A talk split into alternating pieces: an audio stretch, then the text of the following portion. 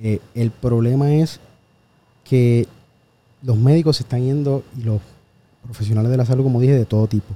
Para que tengas una idea, eh, en la última década se fueron la mitad de los médicos. Wow.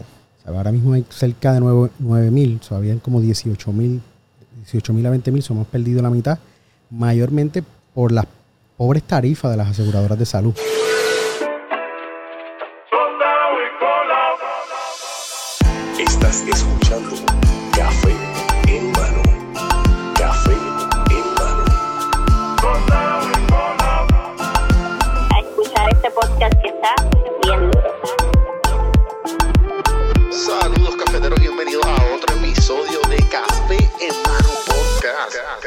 Esta pendeja. Saludos, cafeteros, bienvenidos a otro episodio de Café en Mano Podcast. El episodio de hoy es un poco diferente a lo, a lo- a los que usualmente hago. Eh, hoy quería darles un poco de información porque pues obviamente está sucediendo algo en Puerto Rico de, mu- de muchas cosas, pero pues uno de los temas eh, me acompaña hoy el doctor Irán Rodríguez. Saludos, saludos, Saludos, a la doctor. audiencia. Gracias por la invitación. No, la- gracias por decir que sí. Eh, y pues quiero dejarles saber, de antes de empezar todo esto, que pues obviamente yo no tengo mucho conocimiento en el tema y, y por eso te quise invitar porque pues sé que estás bien activo en las redes sociales eh, sobre lo que está pasando en nuestro sistema público de salud en, en Puerto Rico. Así que, volviendo al disclaimer, eh, además de que pues, no estoy muy, mu- o sea, soy bastante ignorante en el tema, también quiero tomar el, el rol de un concerned citizen y a la misma vez este, tratar de llenar esas dudas que a lo mejor si a mí me llenan, pues a lo mejor también a la, audiencia igual. Eh, y nada, ya que el disclaimer está puesto, eh, ¿cómo usualmente eh, tú te presentas hoy día? Sí, pues mira, el bio mío Ajá. en Instagram lo cambié hace poco, pero era un médico internista comprometido con la justicia social. Claro. Y, y eso surge al ver eh, todo lo que está pasando en nuestro sistema de salud y ver que no, no mucha gente estaba llevando a cabo este tipo de, de dinámica de eh, levantar las preocupaciones que se ven a diario, que no es un tema eh, que le encanta a la gente, pero nosotros lo peor que yo po- podemos hacer, y yo creo que esto nos aplica como individuo y eh, como colectivo, Claro. es mentirnos a nosotros mismos. Para poder generar los cambios que necesitamos, eh, tenemos que reconocer eh, lo que nos afecta para poder atenderlo. Y, y en vías a eso te felicito por sacar un espacio, por preocuparte y Claro. tocar este tema tan importante. Eh, Yo voy a tratar de, de informarte eh, lo mejor que pueda, eh, así que siéntate en confianza de preguntar Sí. cualquier cosita. Ok, este, pues no, no, definitivo. Para eso es, este, yo trato de dar mi granito de arena y con, con la plataforma que tengo. Y pues obviamente todo esto, eh, toda esta gente también, yo sé que hay mucha gente concerned allá afuera y gente que tiene la duda. Eh, y nada, ya que estás aquí, ok, ¿qué exactamente, eh, qué es lo que está sucediendo en, en Puerto Rico? Pues mira, en Puerto Rico ah, tenemos un problema serio de escasez de profesionales de la salud. Ok, Eh, simplemente no damos abasto. No tan solo nosotros los médicos, sino también se refleja en casi y esto es público y privado. esto es público y privado. Naturalmente se refleja un poco más en el, en el ámbito público Claro. eh, por muchas razones. Eh, una de ellas es las finanzas de Puerto Rico, que sabemos que no ha estado en buen estado. Aunque eso lo podemos poner en entredicho cuando vimos que no hace tanto tiempo se le, se le dieron 10 mil millones a los bonistas antes de asegurar los fondos de un servicio tan importante como es la salud. Eh, pero ciertamente no estamos en un buen momento económico y las corporaciones públicas, en este caso, tomando el ejemplo de centro médico, eh, eh, fiscalmente está en una situación precaria y parte de eso ha sido contribuido por las medidas de austeridad que promueve la Junta de Control Fiscal. Y eso pues, agrava un problema que ya se venía arrastrando por otras razones que también inciden y eh, aportan a que siga empeorando el sistema de salud. Cuando digo otras razones, si vamos a la raíz y me preguntas a mí, yo te Mm. diría que eh, las aseguradoras de salud, principalmente como estas operan, ¿sabes? Eh, operan eh, casi como si fuera un cartel, por eso le llamamos el cartel de la salud. ¿Cuán, cuán- cuán diferente es la, las aseguradoras de aquí de Puerto Rico con las de Estados Unidos? Pues mira, tienen, Porque sé, porque sé que tienen similitudes, pero sé que funcionan diferentes. tienen muchas similitudes, porque el sistema de salud de Puerto Rico está, eh, se hizo modelando y se cambió en los 90 eh, eh, por un gobernador que no voy a nombrar. Eh, y en ese cambio, pues se modeló y se copió el modelo de los Estados Unidos. Que cuando miramos la data, pues tenemos que reconocer del saque que no es un sistema que es el mejor para copiar. Estados Unidos, no quiero quitarle mérito en otras cosas, hay otras cosas que sí podemos emular de ellos porque las hacen muy bien. Claro. Pero en el tema de la salud, pues no es uno de esos fuertes de ellos. Y eso lo, lo sabemos porque cuando miramos, por ejemplo, los países eh, más desarrollados y cuál es la expectativa de vida, Estados Unidos es el número uno que gasta por, por persona, sobre 12 mil dólares por persona al año, y está número 40 o más en expectativa de vida. O sea que es el más billete que desembolsa, pero el resultado no es el mejor. Claro. Y eso es algo que nosotros debería resonar, yo creo que en la audiencia y en todos nosotros, ir mirando otros modelos. Eh, cuando tú miras los 10 países que más expectativa de vida tienen, todos inciden en que tienen un modelo de salud universal. Y cuando miran los costos, eh, gastan mucho menos por, persona, por paciente, que lo que invierte los Estados Unidos y tienen mejores resultados. Yo creo que eso es algo fundamental que debemos considerar. Y hay, y hay muchos modelos de salud universal y eso es otro tema eh, completamente eh, que, que podemos tocar en otro momento Claro. porque tiene otras vertientes y es Sí, pero Ah. es para que, para que, para que entiendan que pues obviamente no es, no es- lo que hace Estados Unidos no es lo que se supone que, que emulemos al, al 100%. sí, si nos vamos por el sentido común, pues tenemos que mirar los países que les va mejor. Claro. Sabes, eso es algo que debe, debe replicarse en todos los, en todos los espacios, en todas las profesiones. Eh, pues volviendo a que nosotros emulamos ese modelo, las aseguradoras de salud que empezaron a operar en Puerto Rico, eh, en gran medida operan con fondos públicos. Entiéndase, todas las personas más de 65 años de edad eh, cualifican para el programa de Medicare. Medicare, no, todos nosotros aportamos, nuestro chequecito está ahí Medicare El 7%.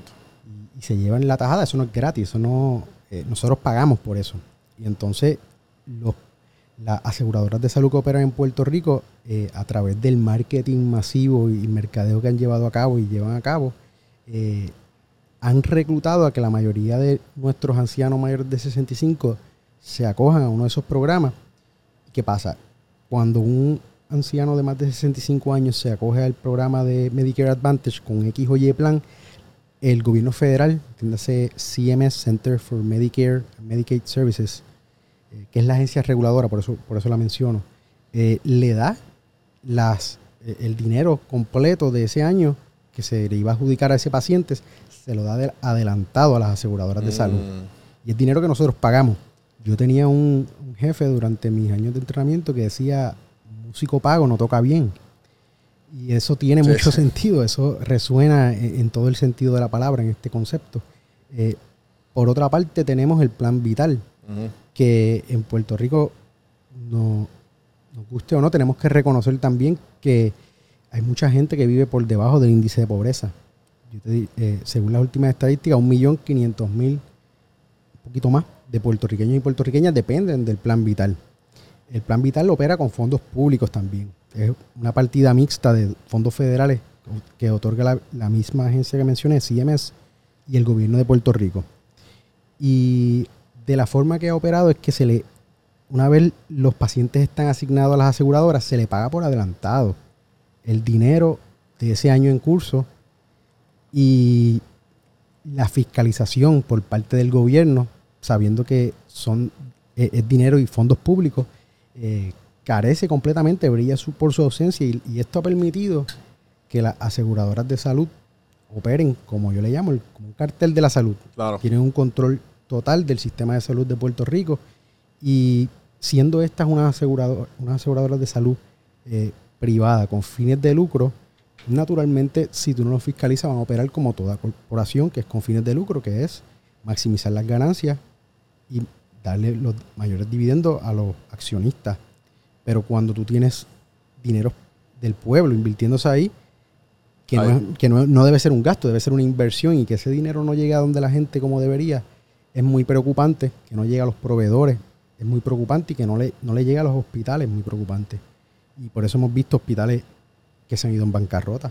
Sí, porque, sí, porque por ejemplo, si, si está, eh, si es Vital o MCS, si, ejemplo, reclutaron a cinco ancianos, pues cogieron el dinero y ese dinero no necesariamente lo gastan en el anciano, sino que la- si a lo mejor, ah, vamos a coger tanto para marketing o a coger tanto para publicidad, ¿me entiendes? Y, se- y- y, pues, por ahí, Así mismo, así mismo. De hecho, en lo, del 2017 al 2021, un colega que eh, nos ayuda mucho con los datos, Sergio Rivera, eh, extrajo de la Oficina del Comisionado de Seguro, que es una agencia de las estatales que debe fiscalizar, que las aseguradoras gastaron del 2017 al 21, como mencioné, más de 200 millones de dólares en mercadeo.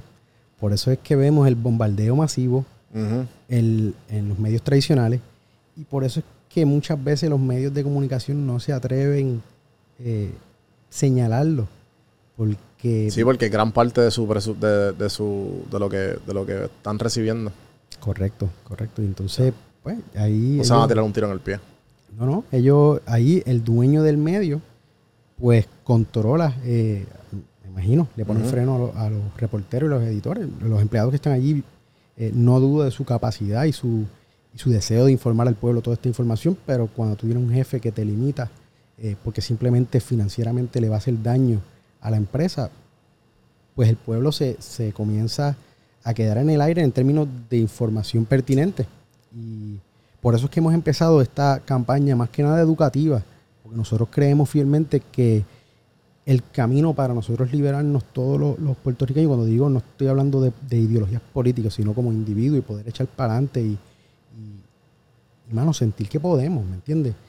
Eh, nosotros tenemos que, que fiscalizar, tenemos que pedir todas estas, estas cosas que no están ocurriendo, eh, porque de lo contrario, pues, va, van a seguir eh, desinformándonos y, y Claro, y vamos a seguir en el, como, como decimos, en el crical que estamos. sí, tomando decisiones eh, sin que el pueblo sepa y esto no puede seguir porque nos afecta en la vida de nosotros. Es más, hay una estadística que eh, la encontré en un artículo de- del 2015 de un doctor, eh, doctor Jesse Román, que ya desde el 2015 le estaba eh, vislumbrando la crisis la describe y él, ob- él ob- obtiene de una referencia del New York Times que de los 70 billones que tenemos en deuda Puerto Rico, 25 billones se utilizaron en el plan vital de gobierno. Porque no sé si, si recuerda que mencioné que el vital tiene fondos federales y estatales. Así que es una combinación de los dos. Y entonces, mira cómo es la cosa, que hasta las personas que están saludables se han visto afectadas y que nunca han tenido que ir al médico ni nada, gracias a Dios, y Dios los cuide. Eh, pero se ven afectados porque hoy estamos en bancarrota y tenemos una junta de control fiscal, porque una tercera parte de nuestra deuda viene por esto, por, por el costo insostenible de nuestro sistema de salud, en el cual se, enriquecen demasiado unos intermediarios que, como tú vienes a ver, no son, no son necesarios. Sí, sí, que no están cumpliendo con lo que se supone que se que cumplan. Correcto. Por eso tú has visto, y no sé si, lo, si alguno de, la- de las personas que nos está viendo lo ha visto, eh, el año pasado eh, multaron a varias aseguradoras. O- obviamente, la agencia que multa, como ocurre mucho en Puerto Rico, no es lo- no son las agencias estatales pertinentes, son los federales. Pero tienes al gobierno federal que ya ha multado a, a MCS Advantage, lo multó, eh, a Triple S lo, lo multó por. A, triple, a MCS Advantage lo multó por tratar de, de reclutar a la población anciana utilizando eh, Táctica. unas tácticas que le daban como una recompensa. Ya. Eso, entren en el detalle de eso luego en la noticia los, los que les interese, pero eso no se, no se puede hacer.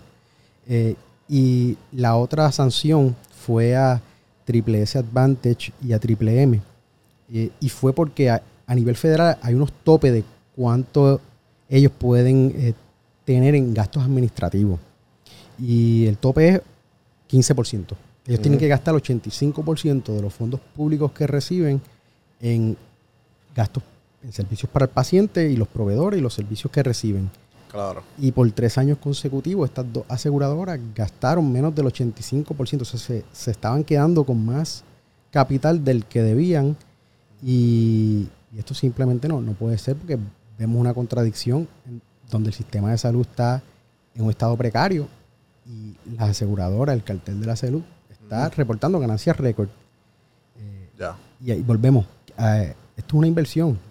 Nosotros estamos en el, el país, cada vez que invierte en esto, está invirtiendo en el capital humano. No, y que también, ¿sabes? Desde, desde yo tengo reconocimiento de mi primer trabajo, yo pago so- so- so- Social Security y Medicare. Sí, Y yo sé que yo no voy a ver, yo estoy claro que, en el- que es bien probable que yo no vaya a ver ese, ese dinero de aquí a, a 30, 50, 40, 50 años. Sí, eso es otro tema que es preocupante, que no sabemos qué, cuál es la solvencia de, del Fondo de Seguro Social a largo plazo, que nosotros pues está- estamos sosteniendo el sistema ahora y no sabemos si vamos a, tener ese retorno de inversión eh, en, en un futuro que también preocupa muchísimo, si lo pones de esa perspectiva. pues, Claro. es un tema también que... Eh, entonces, que además de, pues obviamente, no sé si lo mencionaste, pero además de Vital y MCS, pues ah, también hay otras aseguradoras Sí, sí, las que hacen más o aseguradoras- menos lo, ¿sabes? Que me imagino que, ¿sabes? Que no todas están en este, bueno, sí y no, pero, ¿entiendes? Como que debe haber otras que, hay más de, hay varias. Sí, sí, hay, hay, hay múltiples. Mira, está.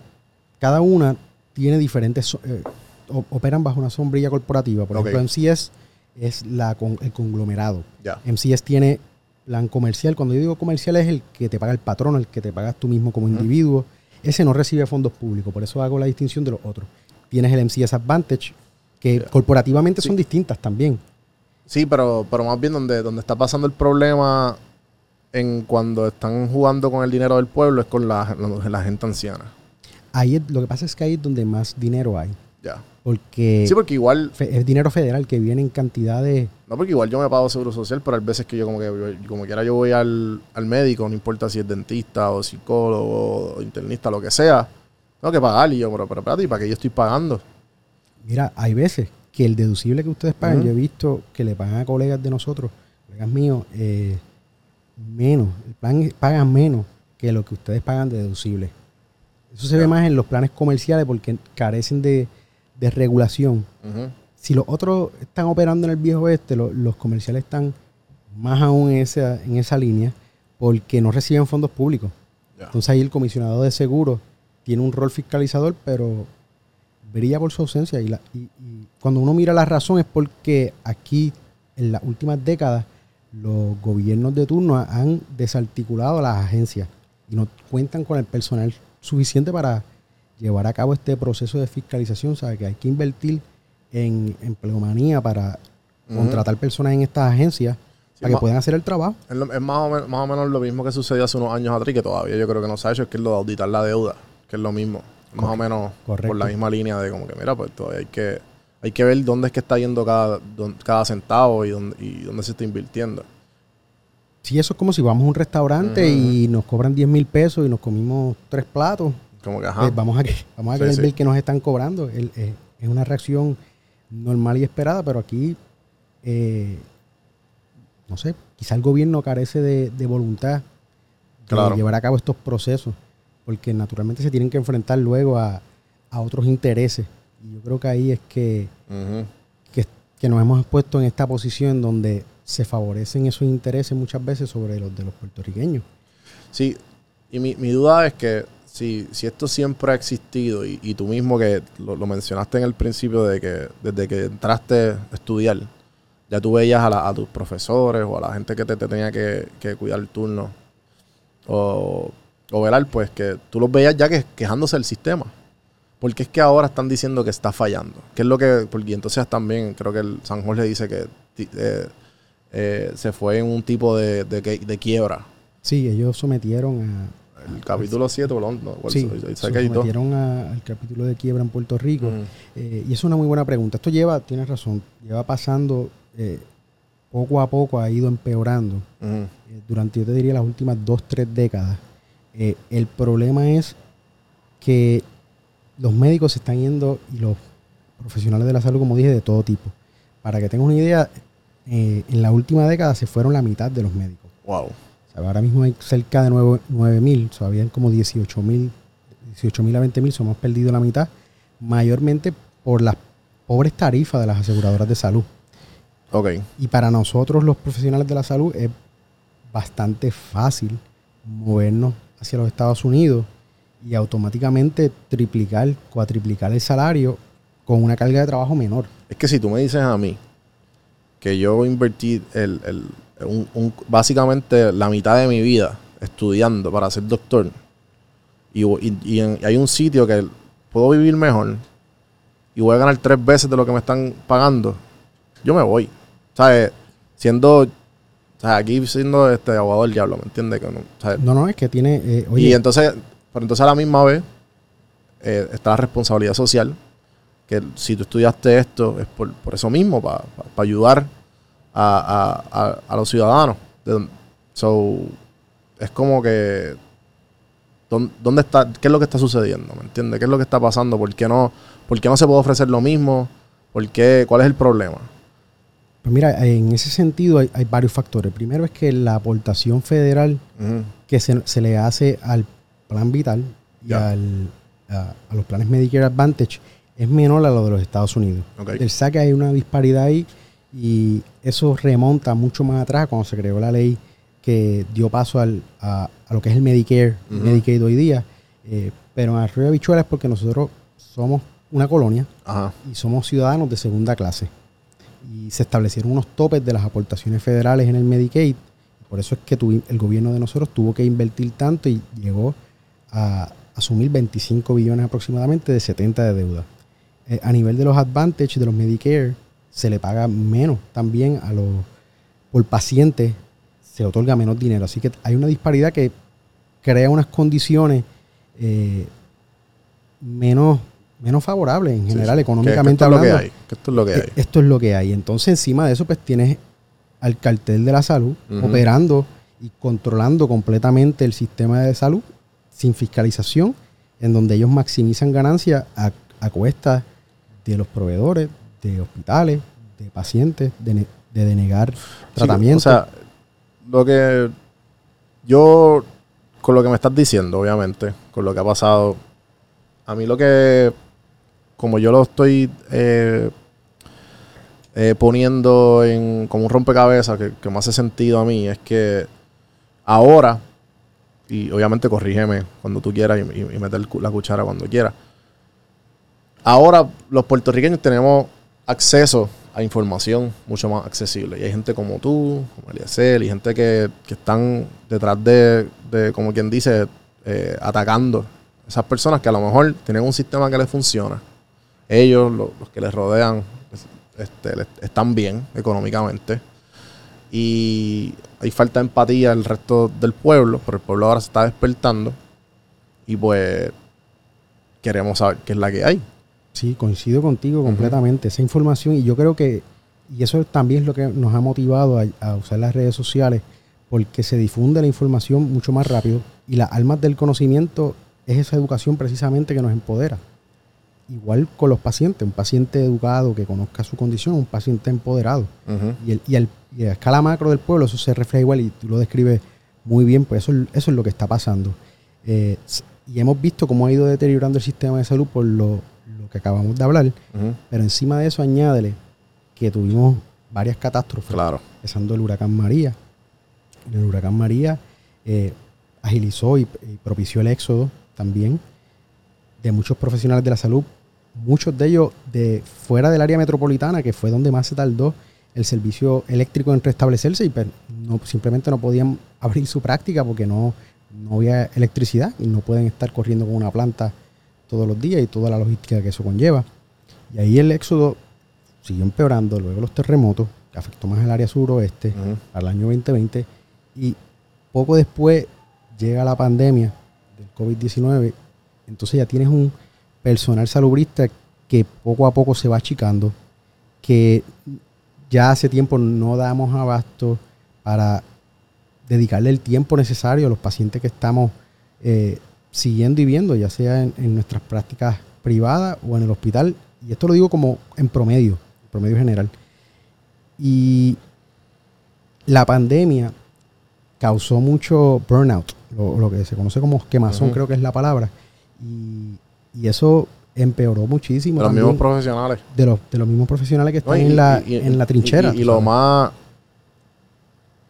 Lo más que a mí me. O sea, el- obviamente lo estás diciendo y, y- no me quiero imaginar porque sé de. En Estados Unidos sucedió.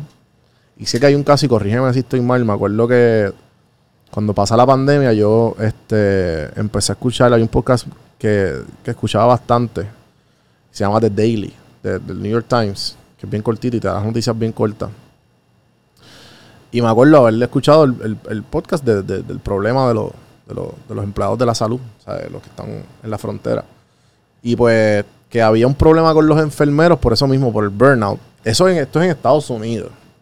Eso es así. Y que ellos encontraron un loophole, los mismos enfermeros, que el hospital no le quería pagar el overtime.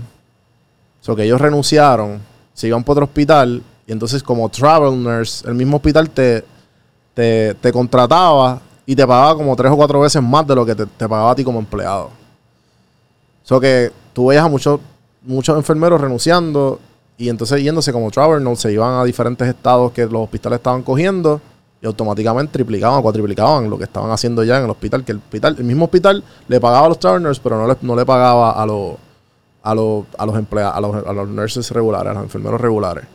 O sea que no me quiero imaginar aquí en Puerto Rico, ¿sabes? Con, con, con todo, con todo lo aquí- con lo atrasado que está Puerto Rico, no solo pues en general.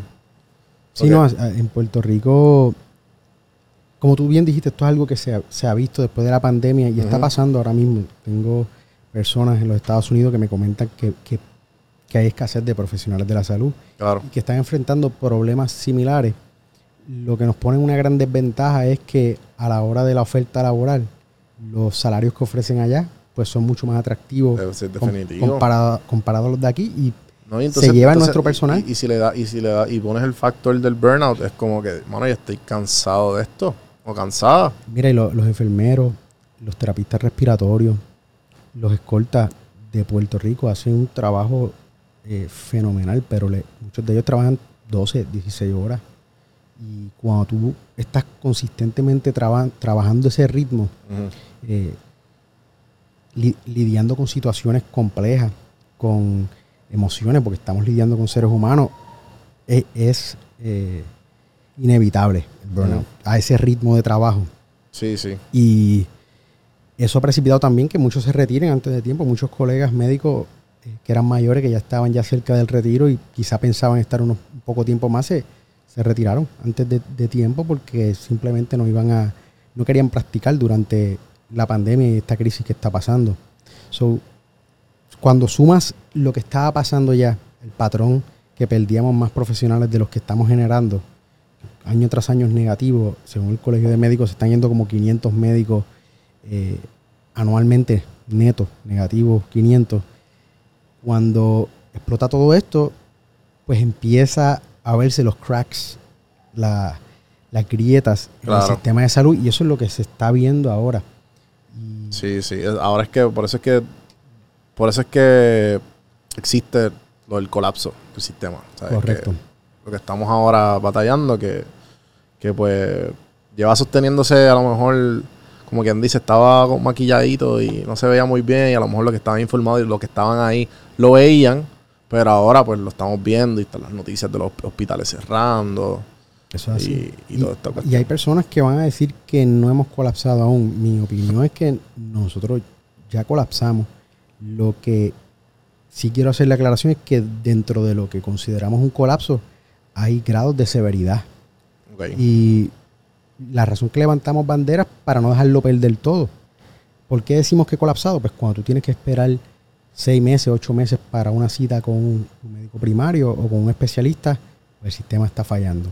Cuando no hay técnico de sala de operaciones suficiente y tienes el cirujano mirándose las manos esperando que el, el otro, el técnico que está disponible termine de, una, de ayudar en una cirugía a otro colega y, y este simplemente está esperando ineficientemente eh, utilizando su tiempo, eso es evidencia de que, de que está colapsando. Cuando no hay enfermera suficiente para para cubrir todas las camas que hay, porque tenemos camas, infraestructura hospitalaria, pero no se utilizan en muchos hospitales todas las camas porque no hay las enfermeras suficientes para que atiendan los pacientes en todas las camas que hay.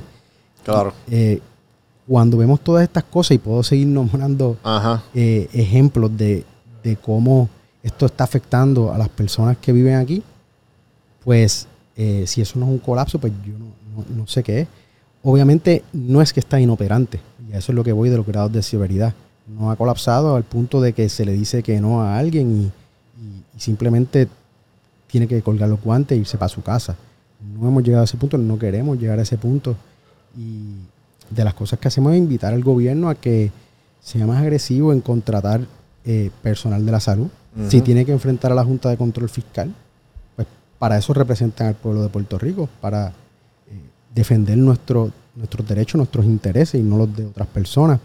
Eh, y yo creo que es inevitable ese encuentro, porque cuando tienes una junta que está vetando leyes que favorecen a los profesionales de la salud eh, y recortando personal, por ejemplo en el centro médico se ha dado mucho en, lo- en la última década, personal que se retira, plaza que se congela, sin importar que los servicios se vayan a ver afectados porque no hay eh, empleados suficientes para cumplir con, los con todos los pacientes que hay. Y, y la Junta pues mira todo de- desde el ángulo de que tiene que, Sí, que el bonista tiene que ser eh, pagado primero. y, y cumplir con el plan fiscal. Todo lo que no cumpla con el plan fiscal y afecte la- el pago de los bonistas, eh, la Junta lo va a vetar y no, no va a defender nuestros derechos. Y ahí es que el gobierno debe intervenir, la legislatura y el gobernador, directamente y, y sin miedo. eh, porque a quién se deben.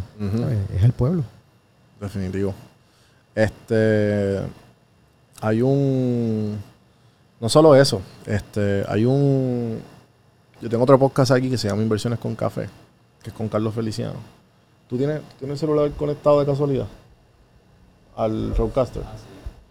Puedes entrar al perfil de Carlos y buscar lo que él dijo del Hospital San Jorge. De CAF. Sí, sí, de CAF.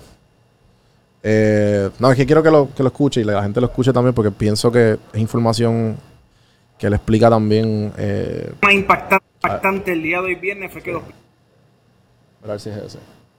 El día de hoy viernes fue que el Hospital San Jorge en Puerto Rico se fue a quiebra. Se escucha demasiado de feo, ¿verdad? Y muchas personas están bien preocupadas con esto, pero quiero explicarle un poquito qué significa un capítulo 11 de quiebra.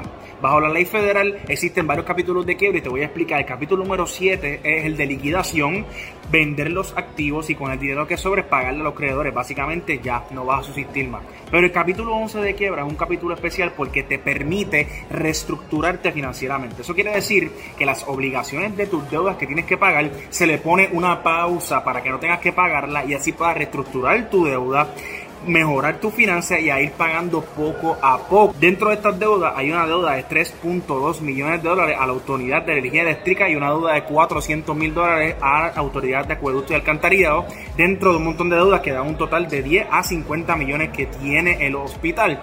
Esta- este capítulo de quiebra que dice, bueno, pues una pausa, no voy a pagar mis deudas, voy a estructurarme primero y una vez yo encuentre el plan hacia poder seguir continuando, entonces yo voy entonces a empezar a pagar esas deudas otra vez. Así que no necesariamente cada vez que ustedes escuchen un capítulo de quiebra quiere decir que la compañía cerró. Vamos a ver entonces si de esta. pues, Pues nada, la noticia más quería ¿sabes? también traer eso a colación que también este, mucha gente a lo mejor no sabe que. Porque un para mí el Hospital San Jorge es un hospital bien importante. Sí, definitivo. Y pues obviamente también que, que, que, eh, el, el tipo de, de paro que hubo en el hospital, pues quería pues brindarle información igual a la gente. No, y esa información es mu- muy importante porque yo la, yo la he leído y es, es certera, tú sabes, lo que, lo que él dice. Y, y lo importante que el pueblo debe, debe llevarse de eso es que el hospital va a seguir funcionando. Claro. Lo que pasa es que pues, financieramente va a tener unas limitaciones que puede que le afecte a la hora de contratar más personal si quería expandir. Eh, y claramente pues necesitamos, sabemos que los- todos los hospitales están escasos de personal. Eso que puede que le afecte un poco en ese sentido, pero, pero no va a cerrar. tú ¿sabes? Que la- la- es importante que la gente entienda eso, que, que no vamos a tener, eh, o sea, que el hospital no, no vamos a tener un hospital menos pediátrico, Claro. siendo el San Jorge uno muy importante junto con el pediátrico de Centro Médico, el, el otro de los principales que tenemos en San Juan, particularmente y en, la- en el área metro. Ok. creo que para acabar esto, ¿y qué tú crees que, además de todo lo que nos ha tocado, qué tú crees que como puertorriqueño, cuál es la responsabilidad de, de la gente común que no están adentrados, obviamente, que no quieren, o sea, quieren evitar todo el, que el sistema eh, por irse bien, bien, bien allá, que, que no colapse. ¿Cuál tú crees que es la responsabilidad de todo puertorriqueño? Mira, esa pregunta es muy buena. Gracias por hacerla. Y yo te diría que para empezar es hacer lo que tú estás haciendo.